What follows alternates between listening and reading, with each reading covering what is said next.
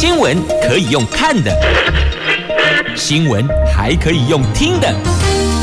亲切的早安问候，专业的新闻分享，欢迎加入美英主持的 News Online，说新闻给你听。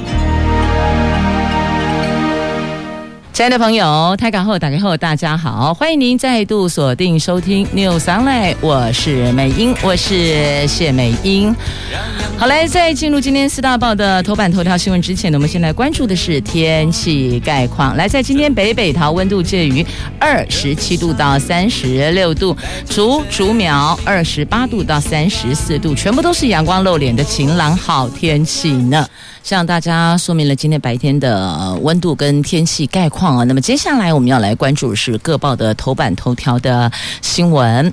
那在今天的自由跟联合讲的是疫情，那么中时也是讲疫情，但有提到了污水监测发现有病毒加 combo 呢。那联合报是指昨天的长辈接种疫苗。那自由时报提的是哦，六月二十八号。不排除可能会分区降级，因为昨天的新增的确诊一百三十二例是三级警戒以来的新低点，所以有考虑六月二十八以后可能会进行分区降级。那经济日报讲的是泰丰轮胎关厂卖地，把厂给关了，土地拉出来卖掉，震惊市场，因为这是公司派跟。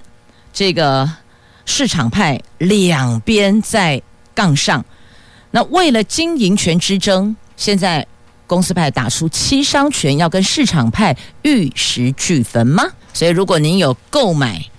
开封的相关的金融商品的朋友要留意一下动向哦。好，以上就是今天四大报的头版头条的新闻。好，那么昨天的排队接种的确也是有很多长辈是哦，这哀嚎不断呐、因为排的久，站的久。现场的秩序也比较混乱，那这一环呢，我们留在节目下一趴再来细细聚焦。那我们先来关注的是《自由时报》头版头条：六月十八号不排除可能会分区降级，因为确诊昨天是新增一百三十二例，这个数字是三级警戒以来的新低，而且已经连续三天降到两百例以下。那昨天。增加八例死亡，也是这二十一天来首次降回个位数字。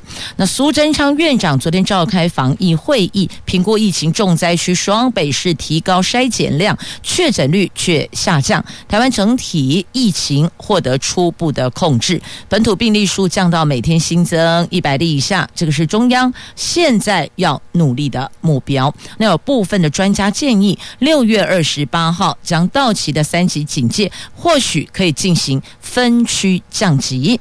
指挥中心说，目前疫情朝向降温的比较好的方向前进，但是国人防疫仍然不能松懈。分区分阶段降级想法都会提专家会议讨论，不排除任何的可能性哦，就把它都拉出来讨论。分区怎么个分法？用什么标准来降级？这个都是要。放在专家会议中来讨论的。那现在呢，连三天新增的确诊数都不到两百例，那解除隔离的也已经有百分之五十二了。所以目前看来，我们是有 hold 住了。就看接下来这一波端午节，那后续到下个礼拜，就未来这两个星期，关注。变化状况如何？那也是到六月二十八号，大概就可以见真章了。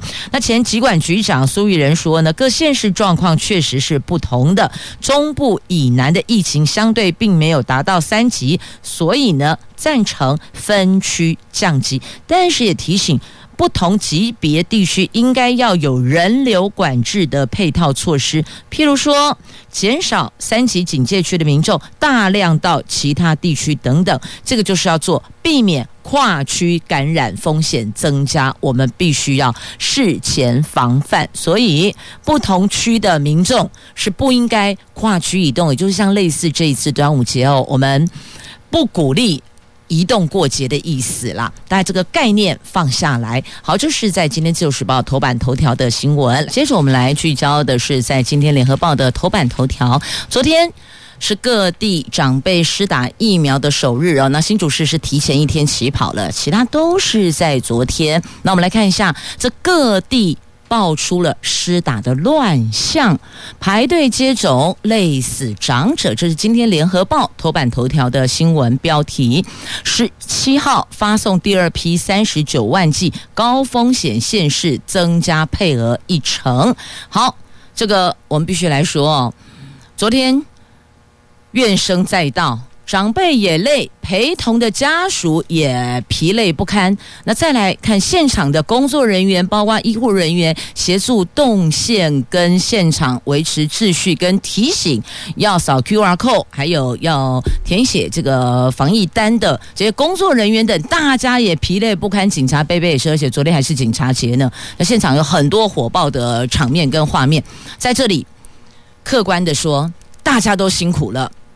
那或许现场的朋友会觉得，在当时的乱象处理的不是很妥当，但我必须要说，没有人愿意发生这样的状况。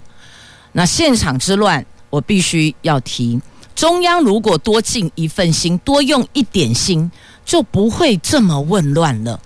地方政府在等树苗的呃疫苗的数量。那怎么做分配？时间都很紧迫。那如果我们现在哦，把问题拉出来，当然我们最终还是要提出一些解方建议的解方，那看看是不是可行，可以来讨论的做法。一味的谩骂是没有办法解决问题的，暴气怒骂只是宣泄情绪。那我们要的是这个状况不要再发生，对不对？那我们就来思考别人是怎么做的，我们可以来学习效仿的有哪些？我们是不是也可以这么来做？好，我举我我把这个事情哦厘清一下。假设如果中央在确定这一百二十四万剂要优先拨给长辈施打，那我请问你，难道内政部没有全国长辈年龄跟户籍落脚的资料吗？都有啊，它不过就是电脑表格上一个按钮而已。那我现在一百二十四万剂。我可以拨补多少给长辈做接种的数字确定以后，你就开始从全国，包含离岛，全中华民国，我们最长者的这个人数往下框列嘛。好，到这里，譬如说，我举个例子了哦，譬如说框列下来到八十三岁好了，我举个例子哦，到八十三岁好了，那么我们全国就知道是八十三岁以上的长辈。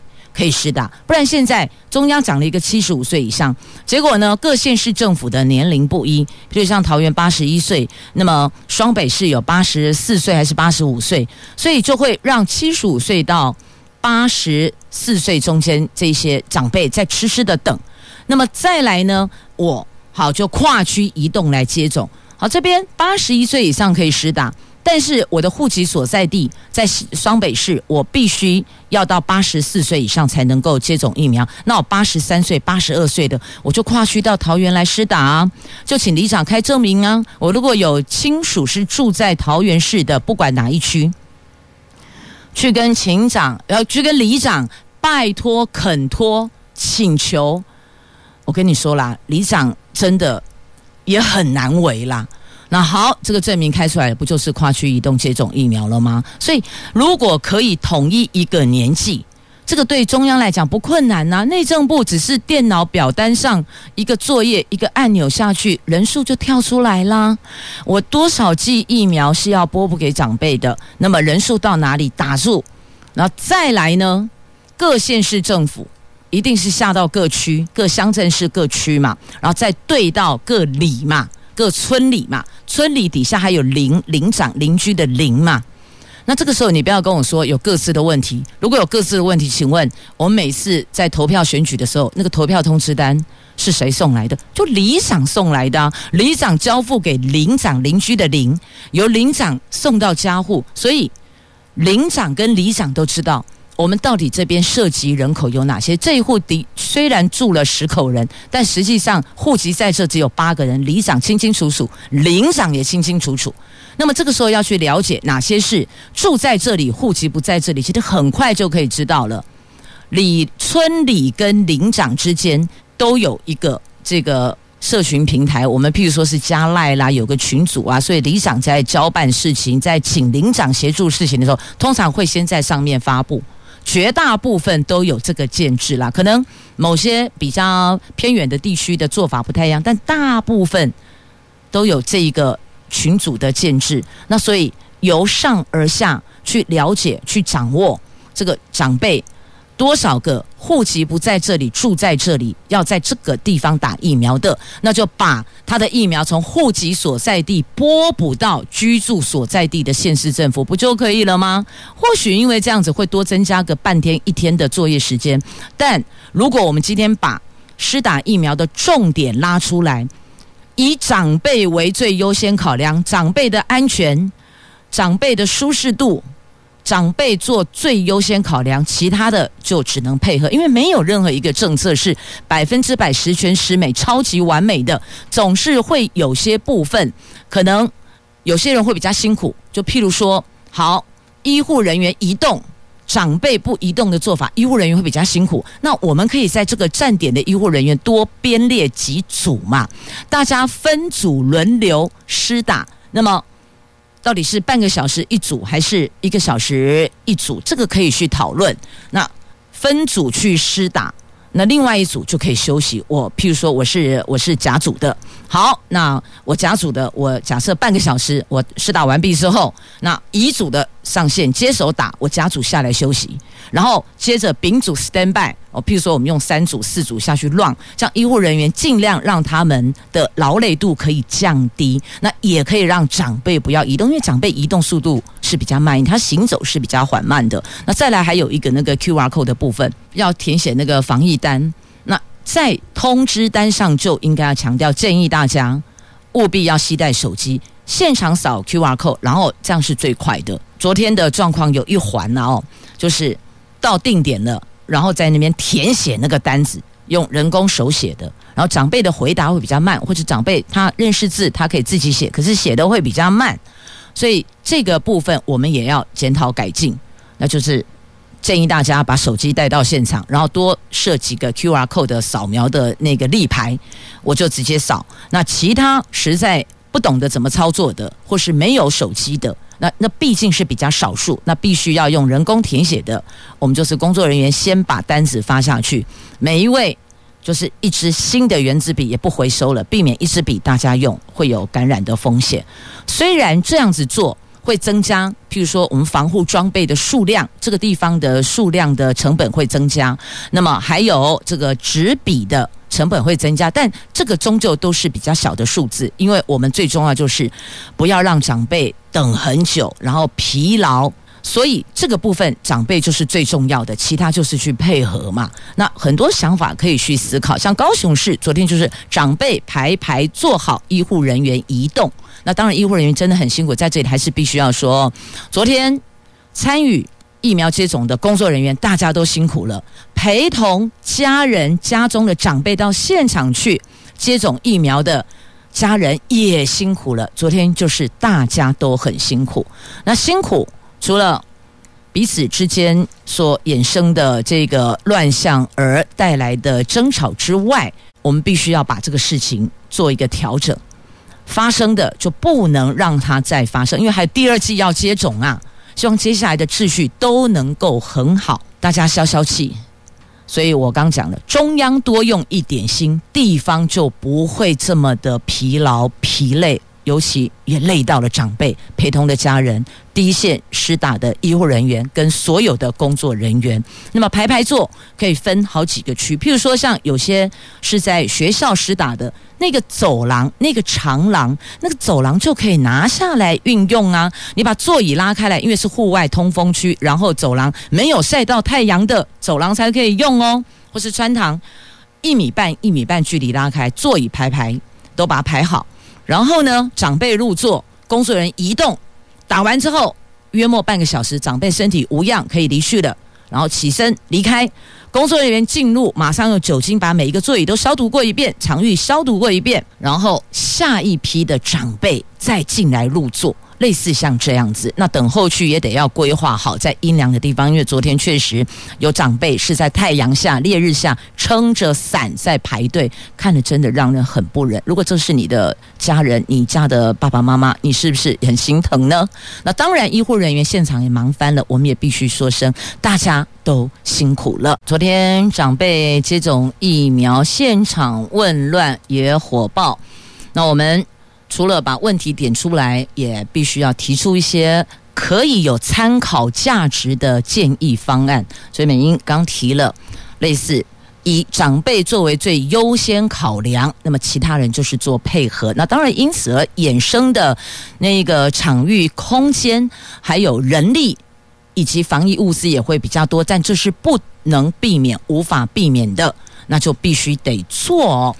那昨天呢的状况呢？有要填防疫单的问题哦，那么还有现场有的县市是得先预约才能到场，那有的地方是拿通知单、拿身份证、拿这个健保卡就可以去施打，所以你看，这就是中央没有一个统一的标准，交给地方县市政府各自去作为就会乱。因此，我特别提了，中央多用一点心，地方就不会有这些争执。那。也或许有，但是至少这个会降到最低呀。然后再来配给的疫苗数量，如果从中央去框列年纪数量下来，数字下来，就不会有这个什么这边要增加，那边要如何哦，类似这样的一个方式，是不是会比较比较可行呢？那如果是以疫区的这个严重性来做配给，那个算法又不一样，那就要提早。让譬如以现在台湾来讲，双北市是比较严重的地方，那这个地方会多配给他多少数量，你也得提前先让他知道。所以这个都是要在中央第一线在构思这个方案的时候，就必须要先周全思考，不够周延就会衍生第一线之乱。昨天就是这个样子哦，真的各位长辈辛苦了，陪同的家人也很不忍心，大家都辛苦了，现场所有的人都辛苦了。希望今天的、明天，因为还有两天嘛，那还有第二季试打的时候，昨天的乱象通通都得消失殆尽。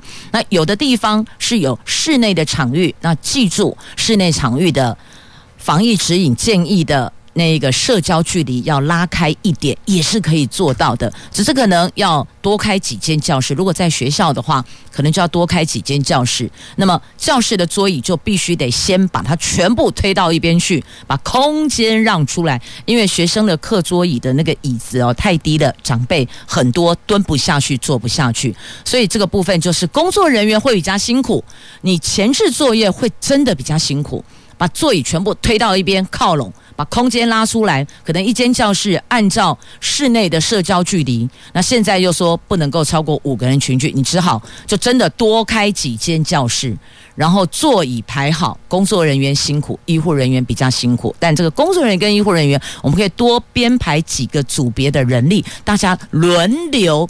服务轮流休息，这个也是可行的方案哦。只是真的前置作业会比较辛苦，但至少就不会有像昨天这样的一个混乱的状况。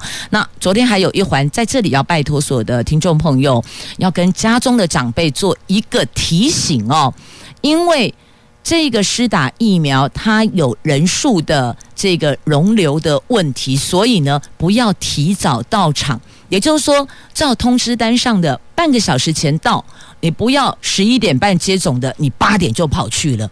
那现场人员该怎么安排您的休息区跟座位区呢？这个也会衍生哦，突然发生的一个状况也会比较混乱一些些。那所以也请听众朋友回去要跟家中的长辈说，像。打疫苗这个事情，现在怕群聚，怕太多人在同一个时间一起到，所以把它分开来。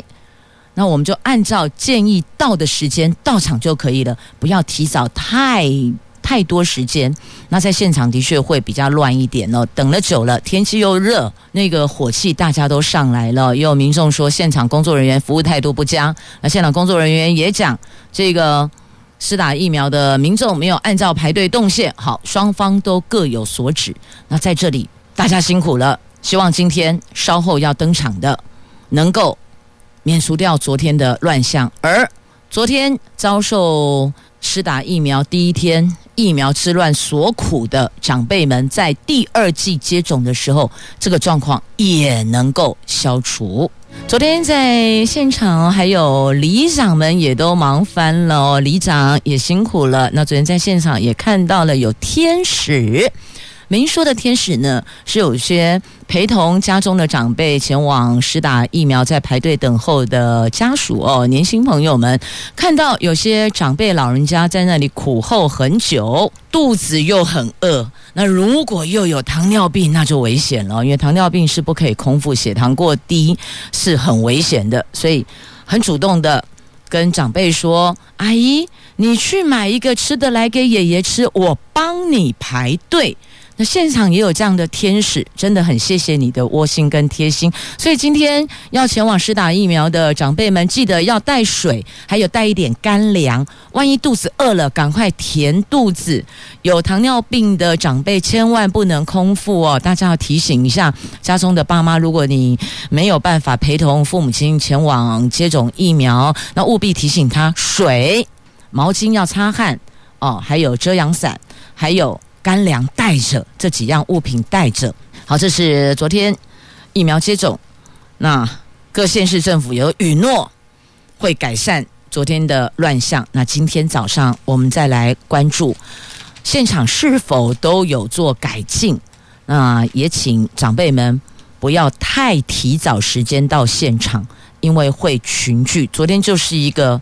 公然的官方版的超大群聚，有些长辈本来都不出门的，都乖乖在家里都不出门，为了接种疫苗而出门，就一出门哇，旁边都是人，也吓坏了。所以这些希望在接下来的疫苗接种现场，昨天的乱象都能退散。继续呢，我们来关注在中时头版头条的新闻，加恐怖内污水监测发现新冠病毒。怎么回事呢？新冠肺炎本土确诊病例数昨天新增一百三十二例，八人死亡，这个是连续第三天确诊人数降到两百人以下，死亡人数更是二十天来第一次回降到个位数。那指挥中心说这个是好现象，不排除六月二十八号全国分区降级。但是值得注意的是，根据污水监测系统，在两处的污水出水口监测到病毒量。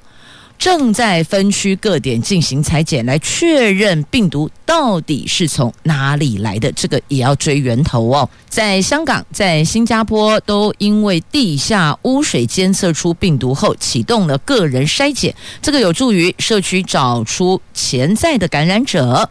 指挥官指，国内长期对污水监测，目前检出病毒的是大出水口，小出水口还没有测出，会持续的采集污水。监测太可怕了，如果是这一环，那到底潜在的感染者在哪里呢？好，那这个 Delta 病毒威胁哦。专家说，十四加七后裁剪，就是说十四天加七天后还要再裁剪一次的哦。那指挥中心宣布，将补助各地方社区筛检站设置五十台快速 PCR 检验仪器，居家。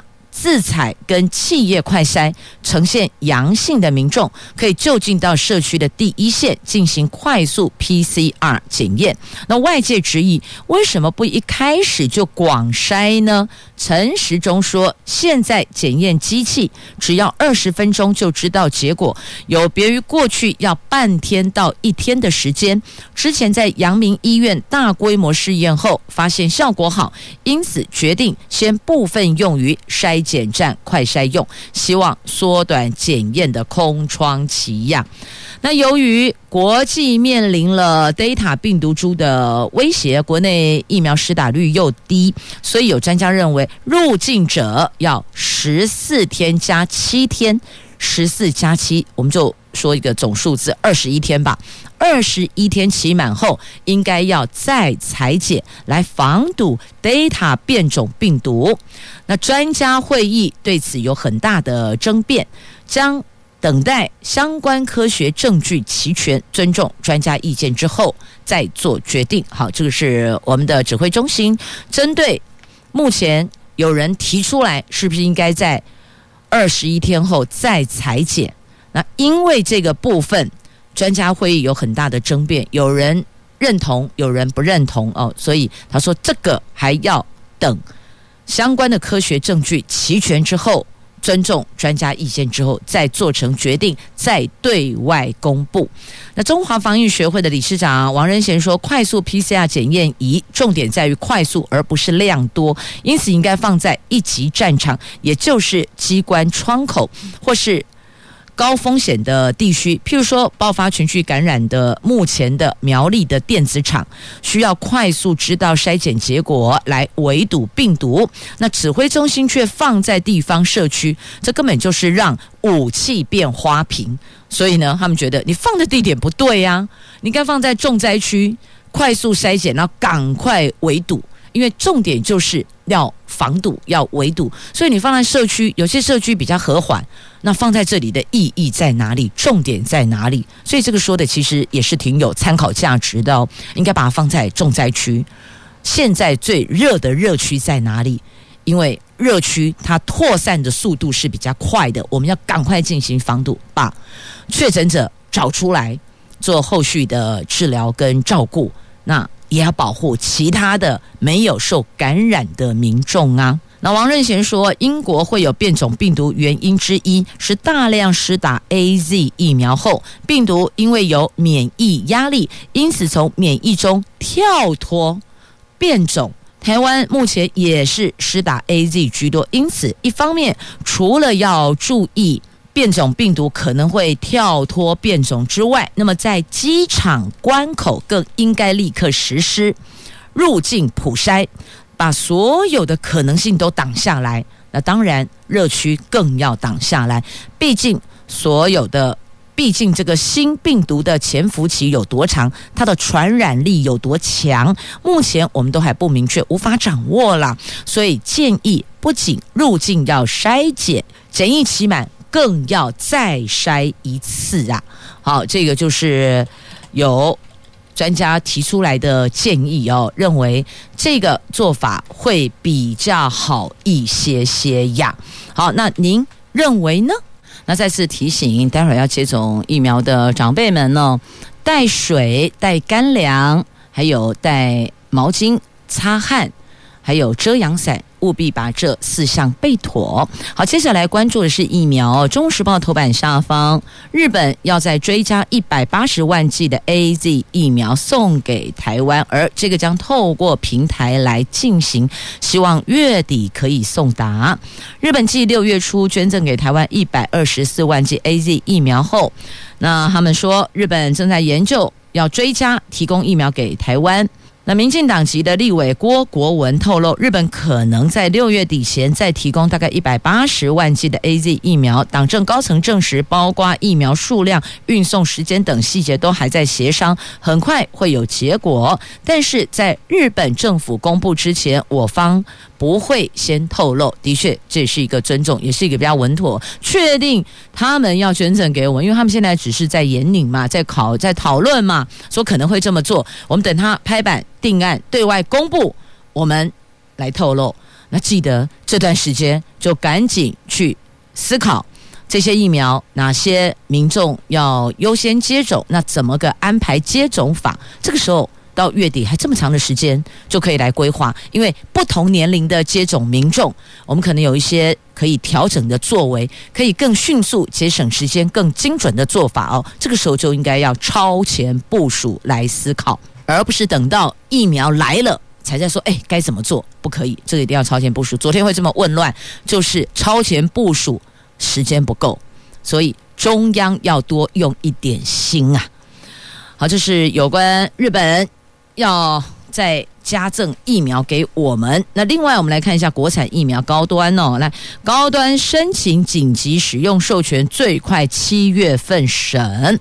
那你发现高端的股价？起伏像云霄飞车一样哦，所以外界质疑炒作。现在士林地检署要分案调查高端疫苗二期解盲之后，昨天公告正式向食药署申请紧急使用授权，同时传出菲律宾有意认可台湾认购台湾的 EUA 就紧急授权的这个疫苗，那要。呃，有意认可不是认购，有意认可台湾的紧急使用授权标准，而且已经发函显示我们的国产疫苗出口有望，就说他们必须要先做这个动作。那认可之后，我们的国产疫苗拿到了台湾的 EUA，那么就可以入到。入境到菲律宾，那就可以出口到菲律宾的意思哦。那不久后就遭到菲律宾的否认。你看，本来传出说，哎，他们有意要认可我们的紧急使用授权呢，而且已经发函了。菲律宾政府说没没这回事哦。那本来还想说，至少高端疫苗生产之后可以出口到菲律宾啊，这下子菲律宾否认了。那有说这是利用。这个利多利空消息来交错，在炒作股票啊！昨天高端的股价就像云霄飞车一样起起伏伏，外界质疑这个是特定人士释放假消息炒作股价，主管机关应该要有所动作呀，而不是没有动作呀。那现在高端内线到底是虾米狼类？是谁在放消息要追藏进人？啊，检方清查是不是有人泄露解盲？这就朝违反证交法侦办，哎，这个罪挺重的哦。好，这是有的有关这个高端疫苗的部分呢、国人关心的是疫苗什么时候有保护力，我们可以接种。那购买股票的人。他是关心股价什么时候上去，什么时候下来，什么时候是进场时机，什么时候是出场时机哦。每个人关注的重点好像都不一样呢。来，继续我们来关注《经济日报》头版头条：这泰丰轮胎关厂卖地，市场震惊啊！这老牌的轮胎大厂泰丰经营权之争是越演越烈。面对市场派来势汹汹，公司派昨天宣布，董事会通过旗下。中立厂全面停止生产，并且大量解雇员工，同时要公开标售泰丰百分之百持股子公司泰城开发跟泰兴建设这两笔市价总计超过百亿元的土地哟。是啊，中立厂这边那一块土地都超美丽的哦，地点位置都超好的。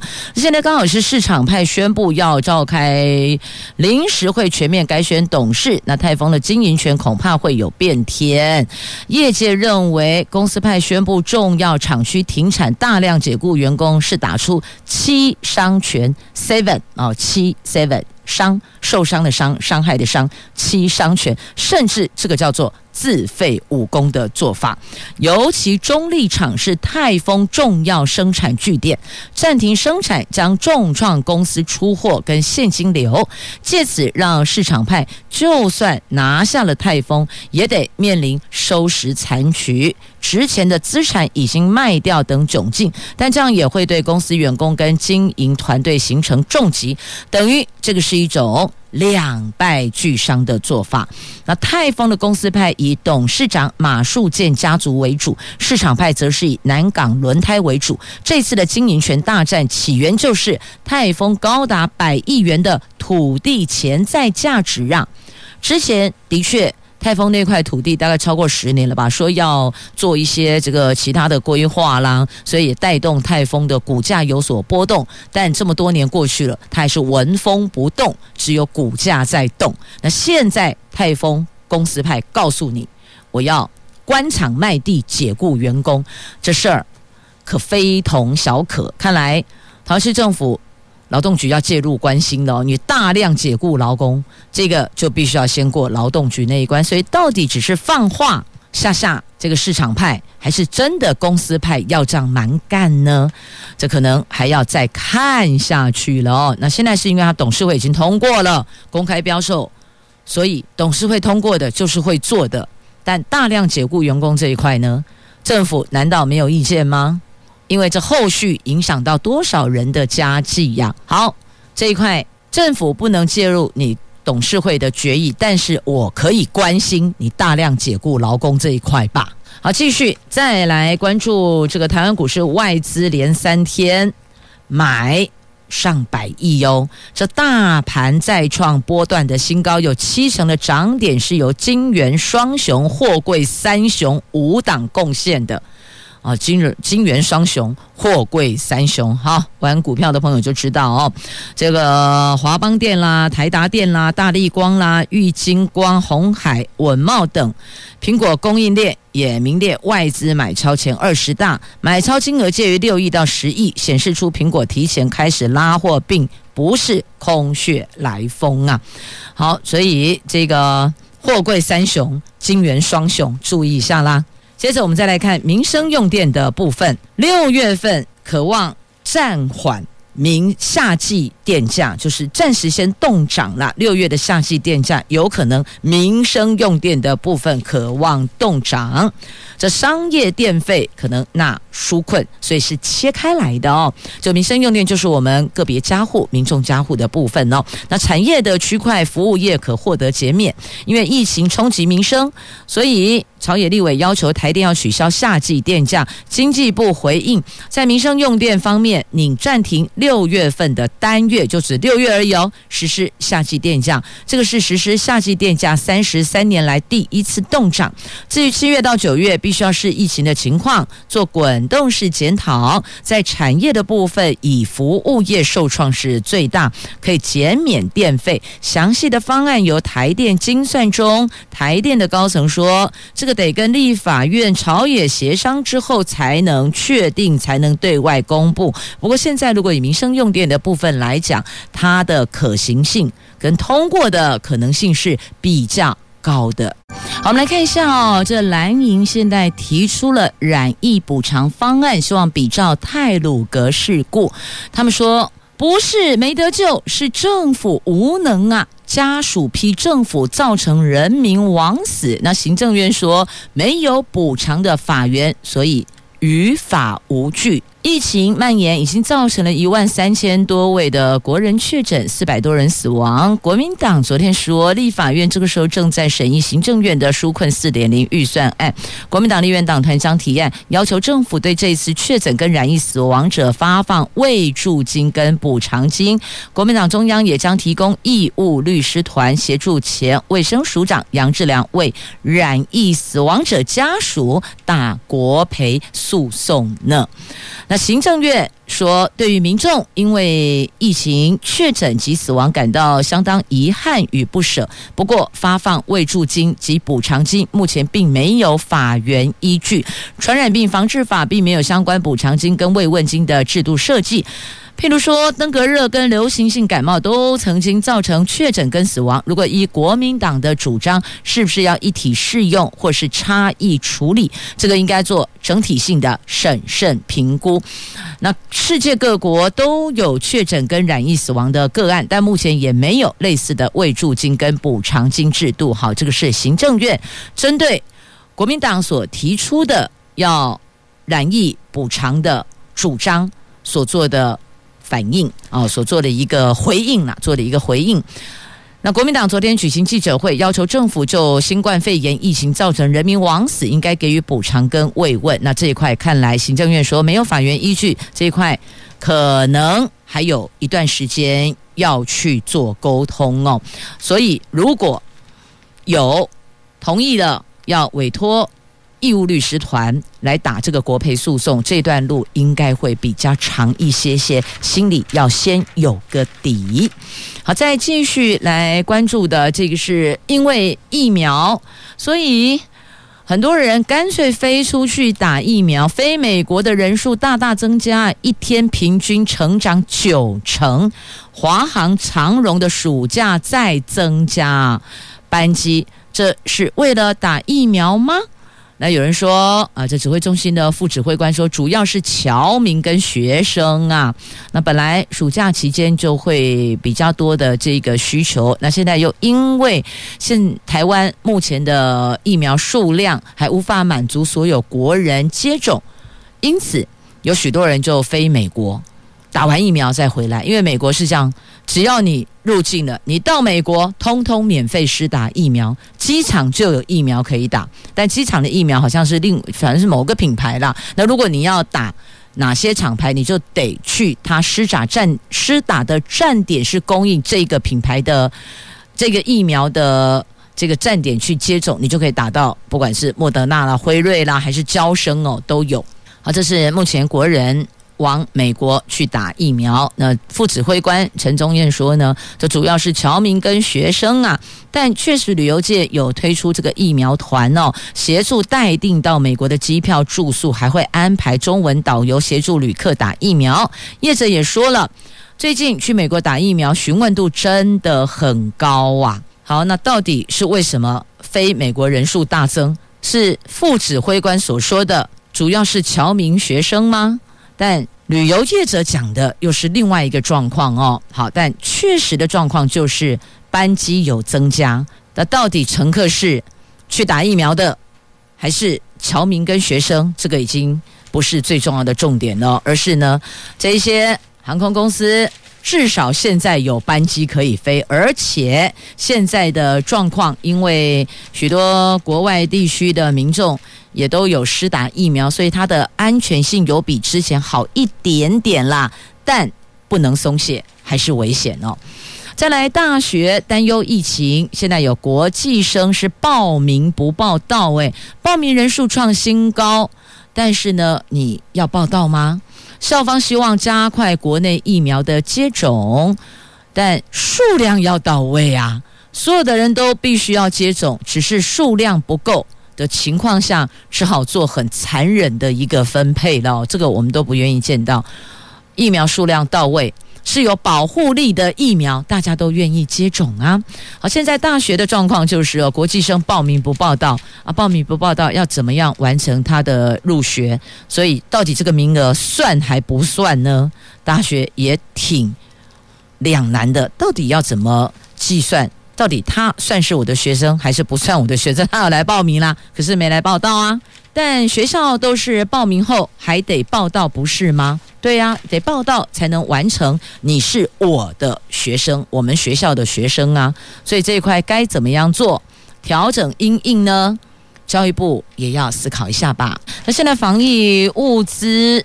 受到大家的这个青睐哦，那尤其还有一些这个口罩啦、防护镜啦、隔离衣啦，但竟然有黑心业者在这么严峻的疫情的当下引进假冒 MIT 的隔离衣耶？怎么会这个样子啊？这疫情严峻，隔离衣啦，还有防护面罩这些防疫物资的需求大增啊，却有厂商大赚黑心钱。由某公司，这是众理科技。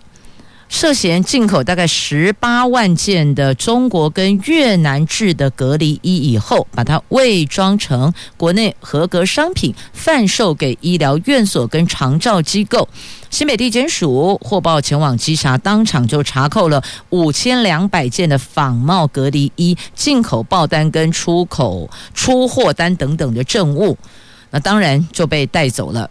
同时下架商品，你看这个时候竟然还引进这些地方的隔离，但如果这些东西、这些隔离衣是有防护作用的，你就不要假冒 MIT 嘛，哪里来的、哪里生产的就打哪里制的就好啦。为什么要这么做呢？